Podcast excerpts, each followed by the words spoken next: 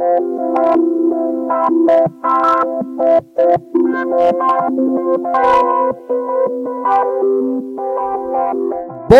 dia! Que droga, cara! Não aguento mais! Lado, outro, é só maldade, eu só me ferro. E se Deus fosse bom, isso não estaria acontecendo. E o pior é que parece que Deus está satisfeito com isso, em abençoar os maus e punir os bons. Deus, por quê? Por que, que tu não é justo? Você já fez isso aqui? A gente não saiu bem, mas ficou melhor, ficou bom. Você já fez isso? Você já fez isso alguma vez? Você já ficou reclamando assim, Deus, por que, que isso está acontecendo comigo? Eu sou, no fundo, no fundo, você acha que você é bom. Lá no fundo, né, ô Ricardo? Lá no fundo, tu acha que é bom. Você já fez isso alguma vez? Não, eu nunca falei isso, João, mas você já fez isso com talvez com o teu coração? Já fez isso, Rafa? Já pensou assim, poxa, mas por que, que essa, isso está acontecendo justo comigo? Com tanta gente nesse mundo para acontecer. Isso que o Isma acabou de falar aqui é o que está acontecendo aqui em Malaquias. Obrigado, Isma. Isso que ele falou, por que, que essas coisas estão acontecendo? Se Deus fosse justo, se Deus fosse uh, correto, essas coisas não estariam acontecendo. Você já fez isso? Você já, já se queixou de Deus? Alguma vez? Ou, ou será que fui só eu? Não, nunca me queixei de Deus. Tem certeza? Não, eu sempre fui feliz com tudo. Tem certeza? Será que é só o povo da época de Malaquias? Você já se queixou? Ou está se queixando das coisas que estão acontecendo contigo? Eu quero ler com vocês, a gente vai continuar, nós temos uma série em Malaquias sobre o legado. Malaquias, no capítulo 3. Só que a gente vai dar uma espiada de novo no verso 17 do capítulo 2. Então, é o último verso do capítulo 2, verso 17, o verso 1 até o verso 5 do capítulo 3. Totalizando, quanto que é 5 mais 1 aí?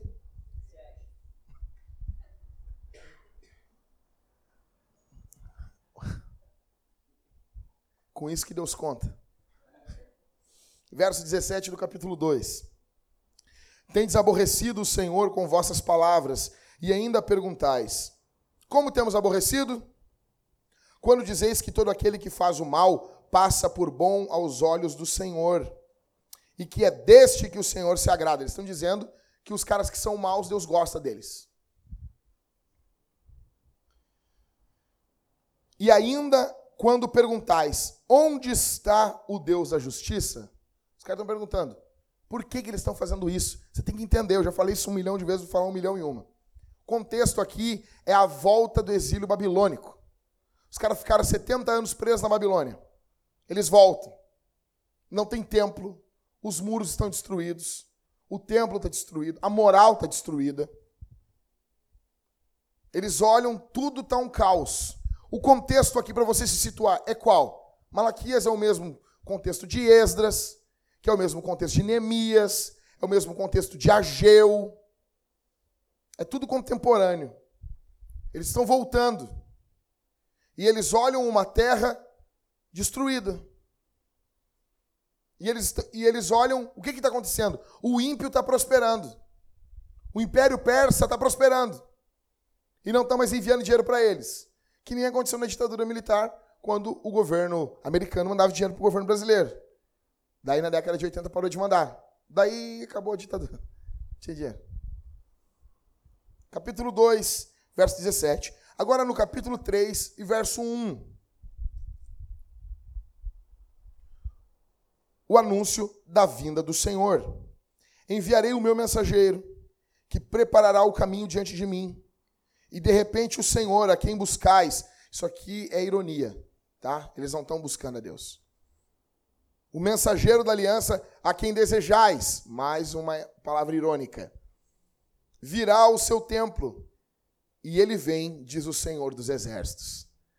Deus está dizendo que Deus vai vir ao templo. Verso 2: Mas quem suportará o dia da sua vinda? Quem permanecerá de pé quando ele aparecer? Pois ele será como fogo do ourives e como sabão do lavandeiro. Eles estão querendo justiça. E Deus está dizendo: Ok, Tô vindo. Mas quem que vai ficar de pé na minha presença? Verso 3: Ele se assentará como refinador e purificador da prata, de prata. Purificará os levitas e os refinará como ouro e como prata, até que levem ao Senhor ofertas com justiça. Verso 4: Então a oferta de Judá e de Jerusalém será agradável ao Senhor, como nos dias do passado, como nos primeiros anos. Verso 5: Um chute, um, um, um cotovelaço nos queixos.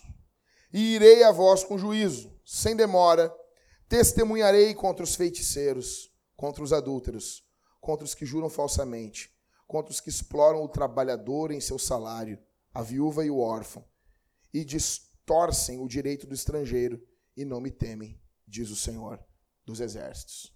O contexto aqui é claro, é de caos. E eles estão se queixando de Deus. Eu quero rapidamente com vocês descompactar o que está acontecendo aqui. Então, em primeiro lugar, já pode anotar aí no teu caderno de anotações, vai anotando aí, tá? Em primeiro lugar, o que está acontecendo nesse texto é que não existe confiança em Deus. Verso 17 do capítulo 2. Tendes aborrecido Outras traduções mais antigas, eles têm enfadado. Eles estão cansando Deus. O Deus incansável está se cansando com eles. Eles estão cansando Deus com as vossas palavras. Quando dizeis que todo aquele que faz o mal passa por bom aos olhos do Senhor, e que é deste que o Senhor se agrada. E ainda, quando perguntais onde está o Deus da justiça, você tem que entender uma coisa. Sempre que a confiança diminui, as perguntas aumentam. Sempre. Você quer saber se tem confiança no teu casamento? Não há muitas perguntas. Eu não estou falando que não deve haver perguntas. Eu estou dizendo que quando a confiança diminui, as perguntas aumentam. Isso entre uma igreja, isso entre o presbitério, isso entre casais. Quando o homem faz muitas perguntas é porque ele confia pouco. Quando a mulher faz muitas perguntas, muitas perguntas, é porque ela confia pouco. O que está acontecendo aqui é que eles estão fazendo muitas perguntas para Deus. Eles não estão confiando em Deus. São perguntas em formato de acusação. Você pode dizer, quer ver? Dá para a gente fazer uma pergunta em formato de acusação. Quer ver? Letieri, por que, que tu bate tanto na Valéria? É só uma pergunta. Mas você nota que essa pergunta carrega um peso de acusação? Você pode ver que no GC é assim. Já notou que no GC, as perguntas do GC ela carregam um teor de acusação. Como assim? Quer ver? Por que oramos tão pouco? Já partimos do princípio que a gente ora pouco. A pessoa vai responder como assim? Imagina só, o, o, o Arthur, não, não, não, ora pouco tu, eu oro bastante. Você não tem coragem de dizer um troço desse. Pessoa já, nós, as perguntas de um grupo para gerar conversa, quem, o beabá de, de, um, de um grupo caseiro é que as perguntas têm que ter um teor de acusação. Por que, que amamos tão pouco o Senhor? A pergunta já carrega um tom de acusação. Só que o que está acontecendo aqui é contra Deus. Por que, que Deus ama o, o, bom e não, e não ama o mal e não ama o bom? Você nota o teor da acusação? Você nota o teor da maldade? Eles não estão confiando em Deus. As perguntas vão se tornando agora acusação. Eles estão cansando o Deus incansável. Eles estão deixando Deus enfadado. É como se o Eterno estivesse fazendo assim. Quando que a gente vai enfadar a Deus? Quando a gente volta nos mesmos tópicos que já foram abordados na Escritura. Deus já tinha tratado os temas de Malaquias em outros livros da Bíblia. Por exemplo, Jeremias já tratou por que, que o justo sofre. Abacuque já, já falava sobre isso. Salmo 73 de Asaf já falava sobre isso. E eles voltam nesse assunto. E eles ficam falando e falando e falando e falando, e eles estão enfadando Deus. Já havia, Deus já havia tratado esses temas. Mas as queixas continuam. E nós temos como ler esse texto aqui de duas formas. O jeito religioso de ler, Karine. como as pessoas do período de Malaquias eram fétidas.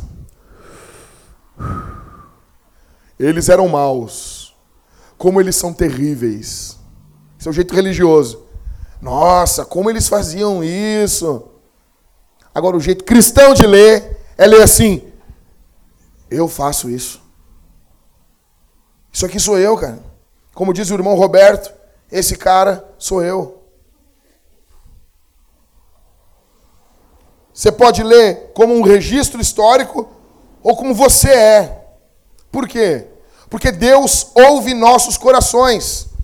A principal comentarista de Malaquias da história do mundo é uma mulher, não é um homem.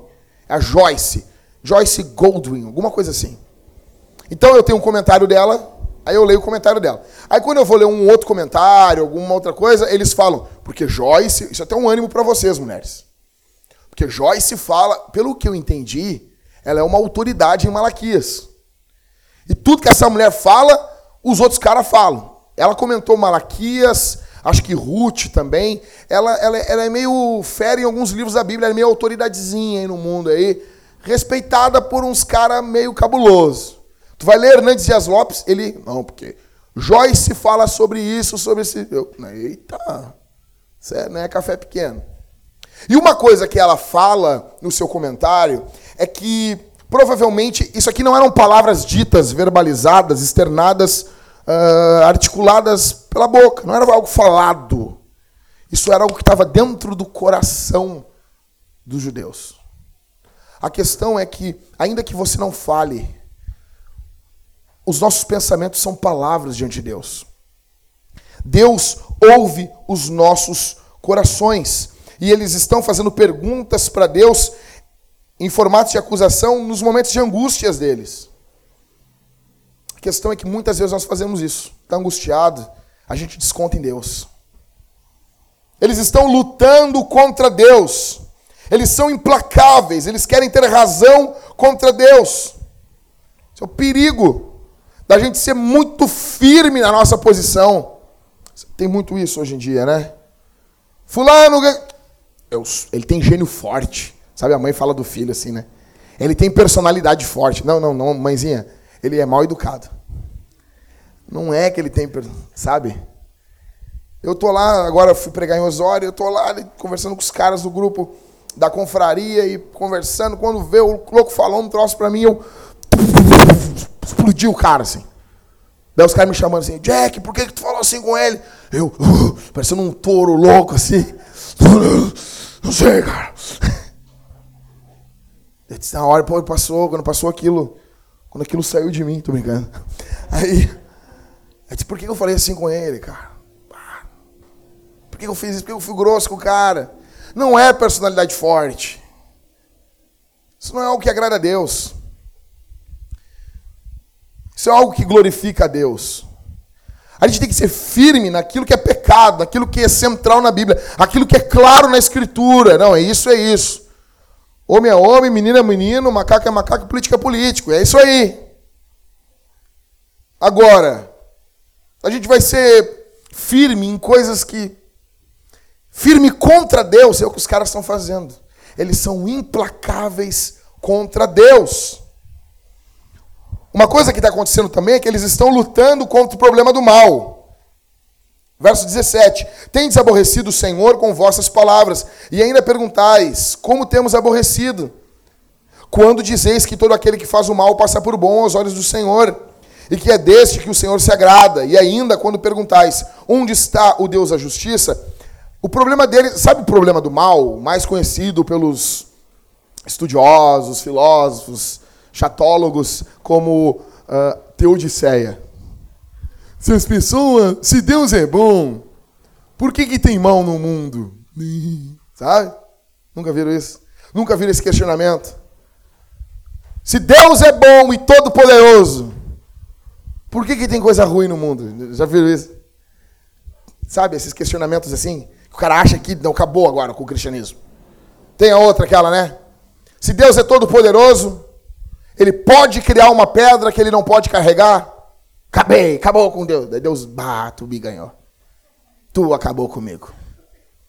Os caras estão tendo problema com o problema do mal aqui. Isso é algo que angustia o ser humano. E a gente tem muitos problemas com isso. Um dos problemas é que no fundo, no fundo, a gente acha que a gente é bom. O problema do mal não é o porquê que o fulaninho ou a fulaninha sofrem, porque o fulaninho e a fulaninha são maus. O problema é como Deus não mata o fulaninho e a fulaninha. O, nós temos o problema, mas é o problema do bem. Como Deus pode ser bom com a gente? Esse que é o grande problema. Não é como por que, que Deus matou, não, é por que, que Deus não matou. Se Deus viu tudo que você já pensou essa semana, como que você dormiu e acordou? Aí, roncando hoje, todo errado. Por que Deus não te matou essa noite? O grande problema da Bíblia é o problema da misericórdia. Por que, que Deus é misericordioso? Se você e eu não merecemos. Isso é um problema. A questão que eles estão lutando aqui é contra isso.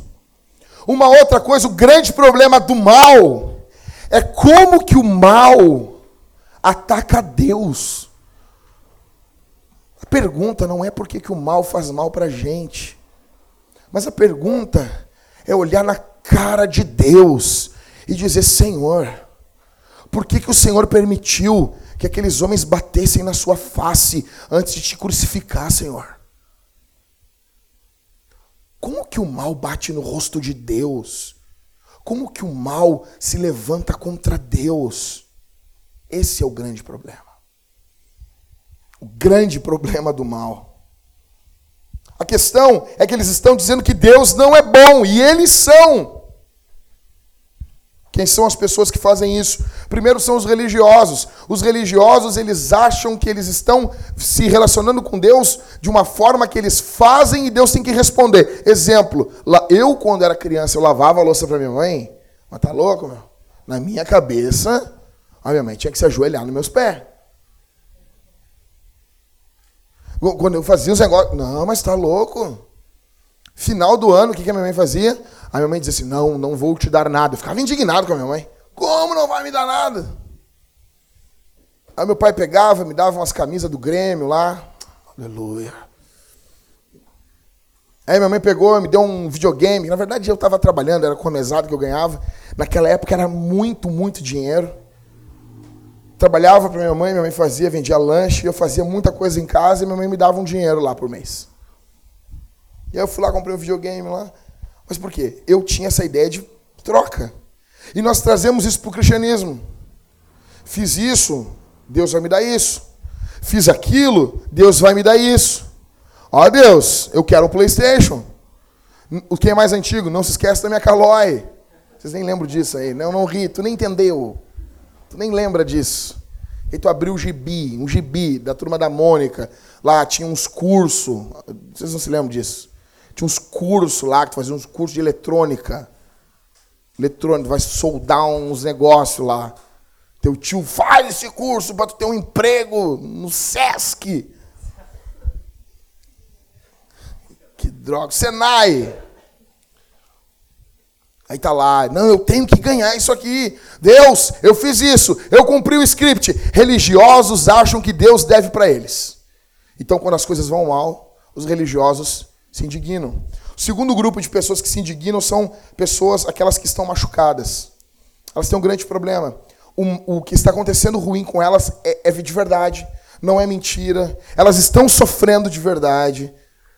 Mas elas precisam cuidar porque elas podem colocar o sofrimento como sendo um Deus em sua vida. E eu não quero aqui ser uma pessoa que não que pisa no teu sofrimento, eu não quero. O sofrimento é algo sério. É algo muito sério. Pessoas que sofrem podem cair nesse pecado. Um amigo meu foi visitar um irmão da igreja que estava com câncer morrendo no hospital. Ele disse que viu, já tinha passado um bom tempo e aquele homem estava magoado com Deus. E ele disse: Jack, eu não queria ser um amigo de Jó alguém que ia falar para o cara ainda se arrepender. Mas eu voltei para casa, orei, meditei, falei com ele com amor, meu irmão, cuidado. Cuidado, porque talvez a tua saúde está se tornando um Deus. O sofrimento do câncer é algo terrível, ninguém nega, é algo sério mesmo. Só que Deus não vai pedir perdão para você nem para mim. Outro grupo de pessoas que acham que, às vezes acabam achando que Deus não é bom, são as autojustificadas. As pessoas que acham que suas boas obras as justificam, e não a justiça de Jesus. Essas pessoas acabam, de alguma forma, às vezes se levantando contra Deus. Eles tiram Deus do trono e julgam Deus. Como num debate entre o Dawkins e o Douglas Wilson. Ele pergunta para o Douglas Wilson, o ateu pergunta assim: Doug, me responda uma coisa: como um Deus de amor pode mandar as pessoas para os tormentos terríveis do inferno? Aí o Doug pergunta: terrível por quê? Se você é ateu, como que você pode dizer que algo é ruim ou bom? Não, porque eu acho ruim, tá, mas isso é a tua percepção. Por que, que o inferno é algo ruim se você é ateu? Se não tem bom nem mal, como algo é terrível? Quando ele diz que o inferno é terrível, ele está tirando Deus do trono e está julgando Deus, chamando Deus não é bom, porque Deus envia pecadores para o inferno. E nós fazemos isso muitas e muitas vezes. Onde está o Deus da justiça? Outra coisa que essa pergunta do verso 17 revela é que eles, no fundo, no fundo, eles acham que eles estão bem. Porque eles estão dizendo, Deus, vem para o mundo e julga essa parada. A questão é, se o Senhor vier e julgar mesmo, eles serão julgados junto. Porque eles estão em pecado. A questão é, muitas vezes nós fazemos isso. Amor para mim e justiça para os outros misericórdia de Deus para mim. Mas olha, Senhor, destrói isso aí. Quebra, mata. Eu, eu sei que orações imprecatórias têm o seu lugar, mas isso, olha, provavelmente cristãos vão passar a vida toda e não vão orar nunca desse tipo de oração. Eles estão olhando para o pecado dos outros e não deles. Eles estão olhando para a nação da época e não para o pecado deles. Só que Deus está olhando, antes de olhar para o pecado das nações, Deus está olhando o pecado deles. Porque o juízo de Deus, como disse o apóstolo Pedro, ele vem, mas ele começa antes pela casa de Deus. Antes de Deus julgar o mundo, Deus vai colocar a casa dele em ordem. Nós não deixamos um legado olhando para os outros antes de nós. Não deixamos. Existem quatro visões sobre o que envolve Deus e o mal. A primeira visão é o ateísmo. O ateísmo diz que não há Deus. Logo, Deus não está envolvido com o mal. Um ateu de verdade mesmo, não os da ateia, aqueles aqueles sorvetinhos lá, aquelas aqueles pãozinho de queijo, aqueles coisinhas assim. Ateu, o da antiga mesmo. Ateu mesmo nem fala em Deus. Ah, Deus criou o mal. Não, Deus não criou o mal porque não existe Deus. Então ele não bota nada nas costas de Deus. Tá? Então o ateu mesmo não tem problema com o mal. Porque ele não crê em Deus. Aí tem a segunda, que é o deísmo. Quem aqui acompanha a série dos irmãos Winchester, Supernatural? Só eu e tu, Débora. Abandonaram. Tu tá acompanhando também? Que temporada tu tá? Ah, então tu tá na temporada certa. Como na 12? Tá na 13? Ah, tá. Sempre tem uma desculpinha. Mas beleza, beleza. Quem conhece o Supernatural aqui? Quem conhece? Então tá, beleza. Vocês abandonaram a série. Era bom até a quinta. Todo mundo vai dizer. Né? Tudo é bom até a quinta. É verdade. Smallville era bom até a quinta. Uh, Friends, os caras, era bom até a quinta. É tudo, não sei porquê. Quinta, sexta fica ruim. Beleza. O, qual é a cosmovisão no Supernatural? É a cosmovisão deísta. Deus, na série, é o Chuck. Um Deus meio desmaiado ali, né? Ele faz o mundo e o que, que ele faz? Ele, ele faz, vai embora. O deísmo prega isso. Deus fez o mundo, Deus fez todo o mundo, e Deus foi embora. Deus botou algumas leis, algumas regras ali, e elas vão acontecendo automaticamente, sem ninguém sustentar elas. E Deus foi embora. Boa viagem, fique tranquilo. Há um Deus, mas ele está longe, ele está distante. A terceira é o monismo. Ele vai dizer que Deus é bom, mas ele também é maligno. Que é aquela representado por aquela imagem do Yang Jung, Sheng Jung, Jung, Jung. Você sabe o que eu estou dizendo, tá bom? Sabe aquela imagem que eu não tenho obrigação de falar outro idioma aqui, tá bom? Que não seja latim, grego e hebraico. Ela, como é que é o negócio? Ela é um, um círculo, ela tem uma voltinha, e tem o preto e o branco. E tem um pontinho no preto, que é branco, e um pontinho no, preto, no branco, que é preto. Eles estão dizendo o quê? Que é o bem e o mal. Que eu já acho um racismo. Por que, que o preto tem que ser mal? Não é legal? Racismo. Racistas. Né? Mas beleza. Eu também me indignava com isso aí. Estava na igreja, cara, não, que eu estava lá, e de repente vem um, um, lá um ser preto. Mas por que, que o preto. E o anjo era loirinho? O anjo era loirinho. Gato preto. Os caras falam é, ficou louco isso. Mas aí, o monismo. Só que o monismo vai dizer o quê? Deus é bom e é maligno. A questão é que isso é terrível, mas muitos cristãos pensam assim, ao dizer que Deus criou o mal. Aí tem o cristianismo. O cristianismo diz: Deus é o quê? Bom. Deus é mal? Não. Deus odeia o mal. Deus abomina o mal. O mal. Ah, mas quem criou o mal? O mal não é uma criação. O mal é uma perversão. Da mesma forma que o câncer não é uma. O câncer precisa de um corpo vivo. O câncer é uma perversão.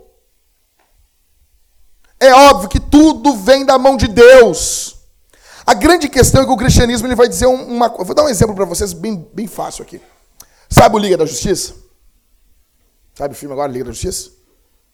Vocês, vocês comeram antes de vir para cá? Sabe Liga, Liga da Justiça?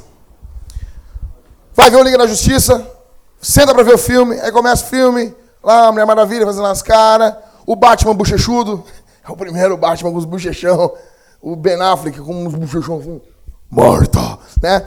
Aí você tá vendo o filme, quando 20 minutos o cara levanta, eu vou embora! Por que tu vai embora? Eu não vi o Superman! Mas calma. Não quero saber! O Superman não apareceu ainda! O Superman com as tetas peludas assim, não apareceu ainda! Eu vou embora! Falei teta peluda, o se alegrou. Mas é, o cara tem dois balões assim, né, meu? Eu vou embora! A questão é que o cara tá brabo porque o Superman não apareceu ainda, porque o filme não acabou. Quando eu vejo pessoas falando do mal, do mal, do mal, do mal, eu digo, calma aí, meu velho. Nós estamos no meio do filme ainda. Não subiu as letras de Apocalipse 22. Deus vai acabar com o mal. Deus vai destruir com o mal. Ele vai enxugar dos nossos olhos toda lágrima. Só que o filme não acabou ainda. Espera. Esse é o cristianismo. Aí você escolhe. Não tem Deus, Deus foi embora, Deus é mal, ou Deus vai acabar com o mal, Deus é bom. Cristianismo, coisa boa tá nesse time. Eu pergunto para você: você está focado nos seus pecados ou no pecado dos outros? Como o povo aqui de Malaquias? Você tá que, está quebrantado diante do Senhor? Ou você está com a dura serviço? Com o pescoço duro, como diz as línguas originais da Bíblia. Sabe, quando o cara é obstinado na Bíblia. É, o fulano era obstinado. Obstinado no original lá é pescoço duro. Você não se curva diante de Deus. Você é orgulhoso, orgulhosa. Quais são as suas queixas? Quais são as suas acusações contra Deus? Então, em primeiro lugar, o que fica claro nesse texto é que os caras estão fazendo o quê? Duvidando. Vamos lá, gente. Vocês anotaram aí? Eles estão duvidando de Deus. Não existe confiança em Deus para esses caras. Em segundo lugar, o que fica claro nesse texto é que não importa o que aconteça, não importa. Jesus é a resposta. Não importa o que aconteça. Os caras do verso 17, eles estão se queixando para Deus. Aí a gente pensa assim: como que Deus vai responder isso aqui, Robson? Como que Deus vai responder? Capítulo 3, verso 1. Olha comigo aí, cabeção. Enviarei o meu. Quem? Enviarei o meu. que preparará o caminho diante de. Deus está dizendo. Os caras, cadê a justiça? Daí Deus vai É que Deus responde o que ele quer. Deus responde, ó, oh, Deus não faz assim, ó, oh, por favor, deixa eu te explicar uma coisa. A justiça, eu fiz. Deus, Deus, é Deus, cara. Os caras, cadê a justiça? Aí Deus olha para os caras assim, eu vou enviar. Olha o jeito que Deus responde. Eu vou enviar o meu mensageiro. Sabe assim, batedor, de, os caras, vem vindo uma autoridade. Daí vem os batedores de moto, com aquelas Harley, 1960. Cada saída tem que trocar o óleo, porque fica pingando o óleo. E os caras vão parando, e eles vão parando, e vai parando, e aquela autoridade vai passando. Os batedores. É esse cara que Deus está falando que vai enviar. Quem é o mensageiro que Deus vai enviar aqui? Que vai preparar o caminho para o Senhor. Quem é?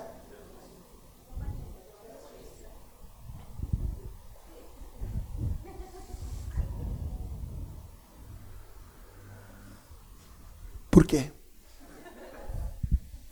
Eu não perguntei, vou perguntar de novo. É o Senhor, Deus está dizendo: eu vou enviar um mensageiro que vai preparar o caminho para Deus vir. Tá? Qual é o nome do mensageiro? João? Batista é o sobrenome dele? Por quê? Por que é Batista? Porque ele batizava. Não é que ele teve um filho aí, Jael Batista. Tá bom? Tá bom? Cristo não é sobrenome. Abre em Mateus 11, 10. Para deixar claro aqui. Quem é? Ah, o Jacques está inventando que é João Batista, né? Sempre com, com um papinho, sempre com uma coisa. Tu não me engana, Jackson. Mateus 11. Essa Bíblia aqui é nova. 11.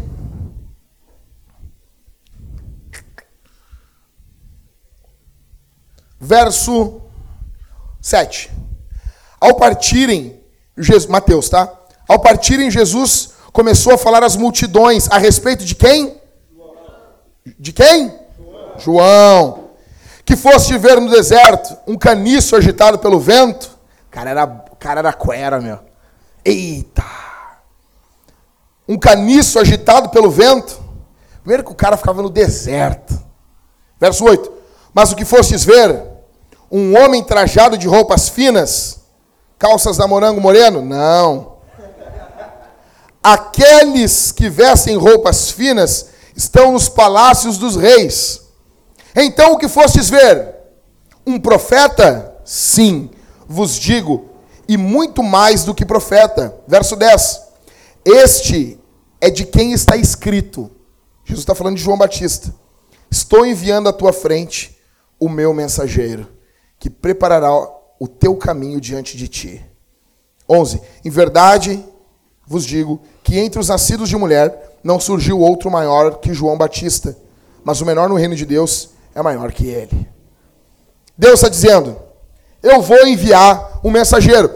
A Bíblia é algo fantástico. Deus está dizendo isso provavelmente 500 anos antes de mandar João. 500 anos antes. Quero que você entenda aqui três fatos sobre a Bíblia. Primeiro, ela vem de Deus. Só Deus pode falar as coisas antes delas acontecerem. Só Deus. 25% de, da Bíblia é profético. Deus vai dizer, vai acontecer tal coisa. E as coisas acontecem. Vocês imaginam? Quem diria que em 2016 o Inter cairia para a segunda divisão? Quem diria? Quem diria? Lá estava lá o baldaço, sem vergonha, cachorro demoníaco dizendo: time grande não cai. Ué, onde está o teu Deus agora? Quem diria que em 2016 nós seríamos campeão da Copa do Brasil depois de 15 anos? Já era para ter parado por aí, mas não, veio 2017, Helison. Te alegra comigo? O Inter não sobe, o Inter não sobe em primeiro. Estão comemorando vaga e o Grêmio é tricampeão da América. Nenhum gremista, não, falando sério, nenhum gremista acreditaria nisso. Se alguém dissesse, eu vou dizer uma coisa assim, uala. Só Deus conhece o futuro. Então Deus está dizendo 500 anos antes, eu vou enviar um cara loucão, come mel, gafanhoto, se veste com um pelo louco aí. E eu, eu, eu, eu sempre quando eu leio o texto de, de João Batista, eu e a Thalita, a gente começa a rir. Um dia eu estou caminhando no centro de Porto Alegre, aí quando vem um gurizão com uma, uma bombacha, uma alpargata, um chapéu, uma camiseta assim e uma Bíblia. E ele caminhava nas ruas de Porto Alegre e dizia só isso: O reino de Deus está próximo. O reino de Deus está próximo. Se arrependam. O reino de Deus está. Só isso. Eu olhei aquele cara e disse: Que cara fera, meu. Eu vou falar com esse cara, né, meu? Cheguei perto do cara, o cara trilúcido, assim. Ô, oh, meu irmão, tudo bem? Não sei o quê. De onde é que tu é? Não, eu sou do interior do estado. Pô, tá fazendo aí? Eu vim pregar aqui, né, nessa cidade, cidade destruída pelo pecado. Viu? Essa cidade. Eu vim pregar aqui, nessa cidade. Vim aqui. Deus me enviou para falar que o reino de Deus está próximo. Deus só me deu essa mensagem. Só faltei perguntar o nome. Qual é o teu nome? João. Daí eu ia ficar com medo. Eu não perguntei. Então, em primeiro lugar, a Bíblia vem de Deus. Em segundo, ela é o único livro que Deus escreveu. Não existe nenhum, nenhuma religião tem um livro igual. Nenhuma. Não, não, não tem. Ah, mas o fulano. Não tem, não tem. É que tu não leu. É diferente. O jeito que a Bíblia se apresenta é diferente. Ah, mas há o livro de Mormon. Não, o de Mormon é uma maior furada. Uma furada. Não, mas os escritos dele é um. Não, não, não, não, é plágio. Ah, mas o, o, o Alcorão. Não, cara, o Alcorão foi escrito por um carinha lá. Na verdade, os caras juntaram as coisas. É, é só palavras de, do próprio Maomé. É diferente. Deus inspirou, a palavra é sopro, Deus inspirou quem escreveu a Escritura. Em terceiro, a Bíblia é toda sobre Jesus. Eles estão querendo justiça e Deus está dizendo o quê? Eu vou enviar um mensageiro. Eles estão colocando Deus no banco dos réus. Eles estão julgando Deus, só que agora no verso do 1 ao 5, Deus vai colocar ele no lugar deles. Primeiro, olha o que diz o verso 1. Enviarei o meu mensageiro que preparará o caminho diante de mim. E de repente, o Senhor, a quem buscais, o mensageiro da aliança, agora esse mensageiro aqui é Jesus, o mensageiro da aliança, a quem desejais, virá ao seu templo, e ele vem, diz o Senhor dos exércitos. Olha aqui. Ah, isso é muito fera. Enviarei o meu mensageiro que preparará o caminho diante de quem? Diante de quem? Deus está dizendo: vou enviar um mensageiro que vai preparar o caminho diante de. João Batista preparou o caminho para quem? Jesus é Deus. Vocês entenderam? Porque Deus está dizendo aqui: eu vou enviar alguém que vai preparar o caminho diante de mim. O Senhor está dizendo isso. Jesus, ele preparou o caminho para Jesus. Isso é muito lindo. Outra pergunta. Malaquias está falando de qual vinda? Da primeira vinda ou da segunda? Primeira? Quem? Primeira? Primeira? Quem dá mais? Segunda? Primeira? Primeira? Segunda? Ninguém vota na segunda? Ninguém vota. Ó. Mas quem se portará o dia da sua vinda? Verso 2. Quem permanecerá de pé quando ele aparecer? Verso 5. Irei a vós com juízo. Isso aqui não é sobre a segunda vinda, será? Tu vota na segunda, Elvis? Vota. Aí que tá. É isso aí. Malaquias está falando das duas vindas de Jesus. Da primeira e da segunda. A primeira vinda, a primeira vinda é graça, é bondade, é misericórdia. As outras religiões, para você chegar até Deus, você tem que reencarnar. Que, desculpa, gente. Se tem algum, algum espírita vendo isso aqui, eu peço perdão para você. Mas eu não consigo acreditar numa religião em que todo mundo era faraó na outra, na outra encarnação. Fala, fala. Todo mundo, eu, eu era faraó. No mundo só tinha faraó. Ninguém diz assim, eu era uma prostituta. Eu vivi 15 anos bêbado, drogado. Ninguém na outra encarnação. Todo mundo na outra encarnação, Robson, era uma coisa importante. Mas por que que hoje tu tá aqui morando em Porto Alegre, pegando ônibus, dois ônibus para ir pro trabalho e para voltar, se tu era faraó? por quê? Que tu está lutando para pagar boleto e para emagrecer, se tu era faraó, o que, que tu fez de tão mal? Não dá para acreditar numa religião dessa. Não tem como. Então, na outras religiões tem que reencarnar. Tu precisa pagar alguma coisa, precisa fazer. No romanismo, tu tem que pegar, cumprir a penitência, fazer isso, aquilo, aquilo outro, para tu ir até Deus. O evangelho é diferente. Deus vem a nós. Deus desce. Deus vem. O que Malaquias está falando aqui é sobre o Natal. João Batista é esse batedor vindo antes de Jesus. Vocês viram, né? O Grêmio chegando campeão da América aí, os batedores indo na frente. Glória a Deus pelos batedores. A pergunta é, verso 1: Enviarei o meu mensageiro a quem preparará o caminho diante de mim. Olha só. E de repente o Senhor a quem buscais, o Senhor, né? O mensageiro da aliança a quem desejais, virá ao seu templo. Deus está dizendo: Eu vou vir ao templo. Eu vou entrar no templo. Isso é forte demais. Vocês não se lembram de Ageu capítulo 2, verso 9, quando diz que a glória da segunda casa será maior do que a glória da primeira? Olha aqui comigo. Eles voltaram do exílio babilônico. Reconstruíram o templo. O templo ficou meio desmaiado, feio. Não era igual o templo de Salomão, que a glória de Deus invadiu o templo, os sacerdotes caíram. Agora, algumas pessoas que viram aquele templo estão bem velhinhos, estão vendo o segundo templo, eles estão chorando.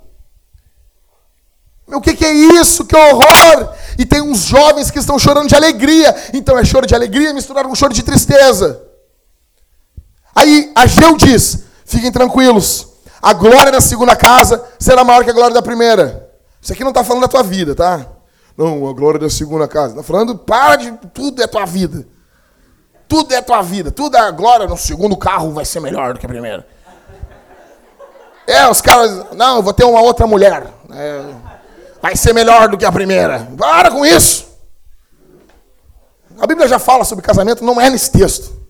Está falando sobre o templo. A glória das. Os caras lê, tu vê toda a história de Israel, não teve nada tão poderoso assim, tipo. Pô, mas será que a Geu mentiu? Uma outra coisa. Deus está dizendo que vai entrar no templo. O templo foi destruído em que ano? Fala, Everton. 70 depois de Cristo. O general Tito invadiu Jerusalém e destruiu tudo. Ou seja, o Senhor teve, tem que ter entrado no templo até o ano 70. Porque não tem mais templo. A questão é que isso se cumpre em Lucas capítulo 2, verso 21, quando Maria está levando Jesus bebezinho para apresentar no templo. A glória da segunda casa é maior, sabe por quê? Porque o Deus encarnado entra nela. Porque Jesus entra nela, encarnado. Por isso que a glória da segunda casa é maior. Se cumpre, Deus está dizendo: Eu vou entrar no templo. E ele entrou nos braços de Maria, no templo. Isso é demais, velho. Aquele bebezinho ali que Maria sustentava nos braços, ele estava sustentando o universo e estava sustentando Maria. Quando Maria beijava o rostinho daquele bebê, ela beijava o rosto de Deus. E naquele bebê, como diz Lutero, estava depositado todas as nossas esperanças. Quando ele tremia de frio, ele ao mesmo tempo fazia os demônios tremerem de medo. Jesus veio ao templo. A glória da segunda casa foi maior. Aquele bebê é o próprio Deus encarnado. Nós nos curvamos perante esse bebê. Verso 2 e verso 3, seguindo. Verso 2: Mas quem suportará o dia da sua vinda? Quem vai suportar? Quem vai permanecer de pé quando ele aparecer? Pois ele será como fogo do ourives e como sabão do lavandeiro. Verso 3: Ele se assentará como refinador e purificador de prata. Purificará os levitas e os refinará como ouro e como prata, até que levem ao Senhor as ofertas com justiça. Deus está dizendo que Deus é o purificador da prata, purificador do ouro. O que, que, é isso? Uh, quem aqui já teve oportunidade de ver como que os caras que trabalham com metais, eles fazem para purificar um metal? Eles vão colocar fogo, fogo, fogo e a impureza sobe. Eles vão tirar a impureza e aquele metal está bom. E o ourive sabe que o metal está bom quando ele consegue se ver no metal. Ele se enxerga, tá bom. A questão é que você e eu só estamos bons para Deus quando Deus vê Jesus em nós. Quando o Senhor nos vê, quando o Senhor vê o próprio Deus em nós. Deus e é Deus que faz isso. Ele é o ourives, Ele que está trabalhando em você. É Ele que faz isso em você e em mim. É obra de Deus. Deus é o restaurador. Como diz Hernandes Dias Lopes no seu comentário, Deus é o restaurador do ofertante e da oferta.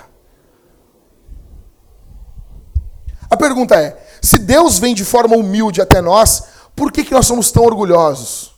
Por que, que nós somos tão arrogantes? Devemos nos humilhar. Outra coisa, o próprio precursor de Jesus, João Batista, ele era humilde. O que, que ele disse? Eu não sou digno nem de desatar tuas sandálias. Ele disse: convém que eu desapareça, que eu diminua e que ele cresça. E foi exatamente o que aconteceu. Por que, que Jesus fala que João foi o maior homem que já pisou nesse mundo aqui? Porque a vida de João era apontar para a vida de Jesus. Quanto mais ele se humilhou, isso fez dele o maior homem desse mundo. Porque a vida de João era sobre Jesus. A vida de João literalmente era apontar: eis o Cordeiro de Deus que tira o pecado do mundo. Jesus é a resposta para a tua vida. Você faz queixas para Deus, mas você entende que Jesus é a resposta. Jesus é a resposta para tuas crises. Jesus é a resposta para a tua ansiedade. Jesus é a resposta para as tuas angústias. A tua vida aponta para Jesus. Eu não tenho nada contra psicólogo, psiquiatra, nada contra. Eu já fui, já enlouqueci alguns. A questão. A questão, o cara rasgou o diploma na minha frente chorando, eu não entendo isso. A questão é. A psicologia moderna, ela, ela vendeu algo e a igreja comprou. Que é o quê? Nós não temos as respostas. Eu não estou falando contra psicólogos. Existem ótimos psicólogos, e até não estou falando nem só de psicólogos cristãos, eu não estou falando contra isso. Mas a questão é que a igreja tem as respostas sim. A Bíblia tem as respostas sim. A Bíblia fala abertamente sobre ansiedade, diversas vezes. A pergunta é: Jesus é a resposta? Para terminar, em terceiro, o que eu vejo nesse texto é que ninguém vai suportar o dia da vinda do Senhor. Verso 2: Mas quem suportará o dia da sua vinda? É uma pergunta retórica. Ninguém. Ninguém vai suportar o dia da vinda do Senhor. Ninguém vai conseguir suportar. Ninguém vai ganhar dele. Na primeira vinda, ele apanhou. Na segunda vinda, ele não vai apanhar. Na primeira vinda, ele esteve diante de Pilatos. Pilatos o julgou na segunda vinda, Pilatos vai estar diante dele e ele vai julgar Pilatos. Na primeira vinda, Herodes riu dele. Na segunda vinda, Herodes não vai rir. Jesus julgará Anás, Caifás, Herodes, Pilatos. Jesus julgará aqueles guardas romanos que bateram, que ofenderam Jesus. Ron Kenoli tem uma música que fala, uma música do disco Majesty, que ele fala: O rei está vindo com fogo nos seus olhos. Jesus está vindo com ira, com força. A primeira vinda ele vem para salvar, a segunda vinda é para condenar. Verso 5 fala da segunda vinda. E irei a vós com o quê? Juízo. O texto fala sobre feiticeiros. Aí você pensa assim: ah, que bom, eu não sou feiticeiro, né? Será? Será que você não tem dentro de você uma ideia de feitiçaria que é o quê? Eu vou fazer isso para Deus fazer aquilo. Isso é mente de feiticeiro. Isso é feitiçaria. Vou fazer isso, aí Deus faz isso. Pensou assim, é feitiçaria. Sabe aquela ideia? Vou fazer a dança da chuva. Vou dar dinheiro aqui para ganhar aqui. Vou fazer isso aqui porque daí Deus faz isso. Deus não é tuas nega. Deus não é aquele que faz aquilo que tu quer que ele faça. Ele é soberano. Ele é Senhor, Ele reina, Ele é todo-poderoso. E Ele está dizendo: quem vai suportar? Verso 5: Eu vou até vocês com juízo, vou julgar os feiticeiros, os adúlteros. Deus destruirá os adúlteros. E o adultério começa na tua mente. Deus destruirá os mentirosos. Deus abomina a mentira. Pare de mentir para tua esposa, para teu filho, para os teus amigos, para a igreja, para os pastores. Deus destruirá os exploradores dos fracos. Verso 5 ainda. Nós somos chamados a não perverter o salário da viúva, dos trabalhadores, dos órfãos, não destruir os direitos do estrangeiro. Isso aqui é muito bom para nós que somos gaúchos. Eu não estou falando que agora nós não devemos amar nossa terra, não estou dizendo isso. Eu tive em Goiás, Goiás, não, não, foi Mato Grosso do Sul, em 2013, aí estavam os irmãos de Goiás lá. E os caras ficaram bravos porque eu sei cantar o hino do Rio Grande do Sul, cara. Ficaram bravos. Eu disse, mas, mas te vira, rapaz. Mas canta no teu estado aí. Eu não sei. Então não tenho culpa, cara. Mas me larga. Mas me larga, eu quero cantar, quero botar a mão no peito, quero, quero chorar cantando no meu estado. O problema não é você amar o seu estado. Isso é bom. Tem lá a bandeira do Rio Grande do Sul na minha casa. O problema não é esse. O problema é quando você se considera superior, melhor. Quando você não acolhe o estrangeiro. E o estrangeiro aqui não é só gente de outro país, não. É gente de outros costumes. E principalmente de outros estados. E isso é muito comum no sul do no Brasil. Malaquias está falando para a gente, tipo, tipo nós, assim. Que somos orgulhosos. Volto a dizer, continua amando o teu time, amando teu estado, não tem problema. O problema é quando isso parte para querer destruir o outro. Por exemplo, cara, eu tive agora na Paraíba. Os caras são muito diferentes da gente. São muito diferentes. Os caras comem bucho de bode. Você tem noção que é isso? Eles botam os, os bagulhos dos bodes ali, eles costuram, e é um dinheirão aquilo. E eu fui, eu queria comer, mas uma coisa dentro de mim não queria, tá entendendo? Daí eu, quando eu cheguei no, no, no coisa, ah, vou comer, que legal, bucho de bode. Uhul. A Thalita não tá nem aí, ela come os negócios, tudo. E eu tô assim, legal. Daí quando eu cheguei lá, o, o, o restaurante estava tava lotado. Eu, bah, que droga, né? Não vou comer bucho de bode. Aí fomos outro dia, eu, Senhor, me ajuda. Bucho de bode não estava lá, estava lotado o restaurante. Não comi. Os caras são diferentes. Só que acontece, é um povo que ama Jesus.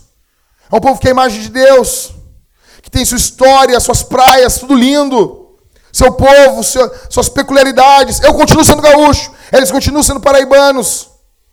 Mas eu vejo o Brasil, ele é mais ou menos um mix de Apocalipse 5, quando João viu, eu vi povos de toda tribo, língua, nação louvando o Cordeiro. É o Brasil. Gente de costume diferente, gente de histórias diferentes. O problema é que esse povo aqui em Malaquias, eles são orgulhosos, como muitos dos gaúchos. Conversa com o João e com a Daniela. Conversamos com eles aqui na nosso, no nossa catequese.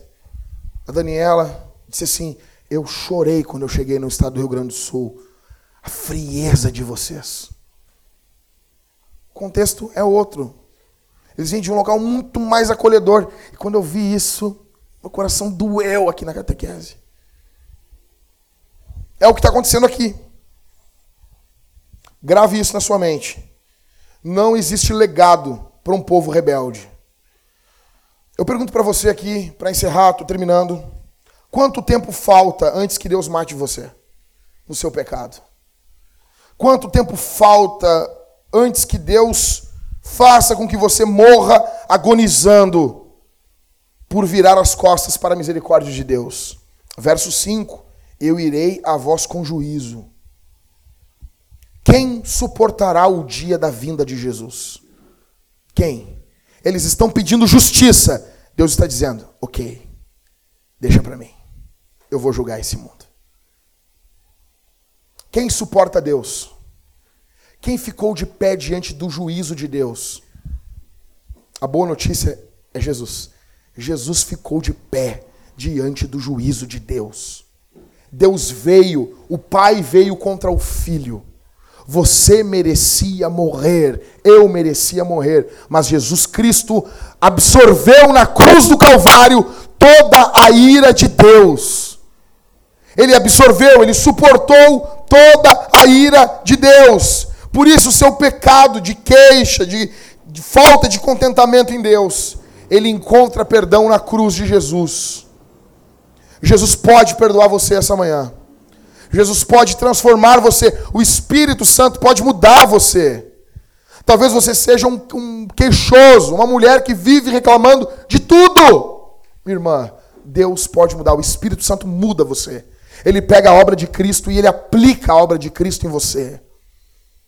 Quem suportará o dia da vinda? Quem suportará a vinda do Filho de Deus? O próprio Deus. Deus suportou Deus. Nós fugimos do Deus irado para o Deus amoroso. Nós não pedimos que no momento da ira do Senhor ele se lembre de sua misericórdia. Há um chamado ao arrependimento para você aqui hoje, nessa manhã. E que você saia daqui como missionário, pregando o Evangelho, amando os perdidos, amando aquelas pessoas que são diferentes de você, que têm um sotaque diferente do teu. Aqui em Canoas, aqui em Canoas, quando um pastor baiano assumiu a igreja, quando ele pegou o púlpito, quando ele falou a primeira palavra no microfone, que saiu com um sotaque baiano, metade da igreja se levantou e foi embora. Esse é o nosso povo. Que a gente foi chamado a pregar para esse povo. Fecha os olhos. Senhor, tem misericórdia de nós. Que tua mão se estenda sobre nós, trazendo graça, misericórdia, perdão, compaixão que possamos estar escondidos no Senhor, naquele que nos perdoa, naquele que nos resgata. Não permita, Senhor, não permita que venhamos ser destruídos no nosso pecado, mas que tuas misericórdias nos alcancem, que nossas palavras não venham ser de queixas contra o Senhor que possamos, no bondoso e no maravilhoso nome de Jesus, te amar e não ter palavras de acusação contra o Senhor. Ó Deus, olha para o teu povo, que venhamos deixar um legado para a glória do nome do Senhor. No nome de Jesus eu oro e eu te agradeço, Senhor. Amém.